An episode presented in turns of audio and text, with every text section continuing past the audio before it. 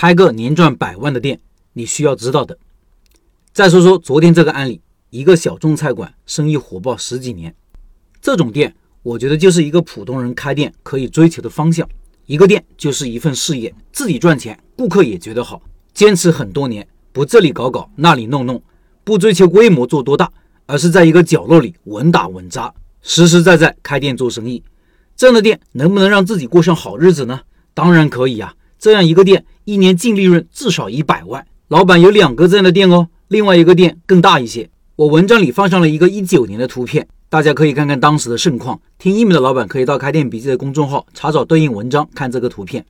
这个店的位置并不是很好的，离这个区域人气最旺的位置还有一公里左右的距离。这条街他家生意最好，其他家生意冷冷清清，所以这种位置房租也肯定不会很高。只有一家生意好，房东高不起来，还怕你生意好了就跑。昨天有人问到这样一个问题，老板说。一个店想开成老店，尤其是十年老店，那么还必须有一点，就是要么自有房屋开店，要么遇到一个相对靠谱的房东，否则别说十年老店，开三年就被房东整垮的不在少数。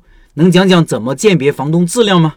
这位老板的担心其实有道理，要开成一个百年老店，得要一个比较稳定的大本营，房东不靠谱就会多出很多麻烦。实际上，我听我朋友说，案例中的这个店前些年就搬过一次，我不知道具体是什么原因，不过。现实中，因为房东把一个店搞死的不在少数，那怎么预防这一点呢？首先，靠房东人品是相对不靠谱的方式。我们在租铺子时，可能会察言观色，也会同左邻右舍了解情况，看看房东人品怎么样。但是你要知道，这么短时间很难看清楚一个人的。路遥才能知马力，日久才能见人心。相对靠谱的方式是靠合同，合同期限签得足够长，五年、十年都可以。签订每年的租金以及违约条款，但是更靠谱的方式是让自己的生意不那么依靠店铺位置。你的生意如果很依靠位置和人流，就需要找好的地段、好的位置。这种地段房东非常的强势，不仅租金涨得快，合同期限也短，可能就一年一签。你不租，别人抢着要。地段不好的店铺呢，房东希望你来，更希望你稳定下来。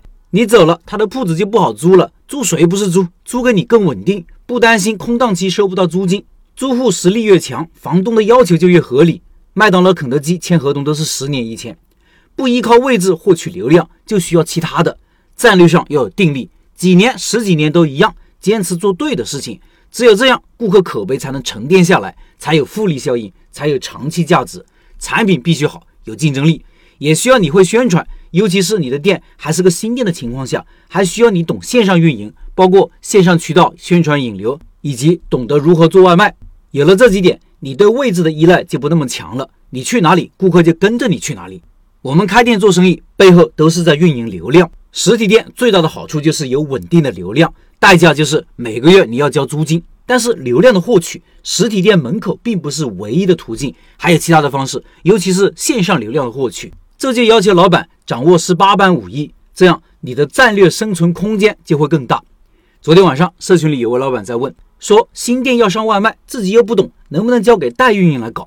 当然不行啊！先不说代运营靠不靠谱这个事情，外卖这么重要的事就不能交给别人做，要自己做，不会就要学，这就是身为老板的职责。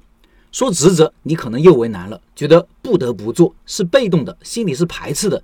应该说。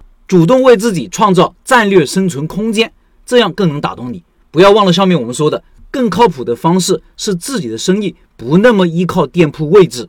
昨天还有老板问到这个店的运营策略问题，下次再说说对这个问题的理解。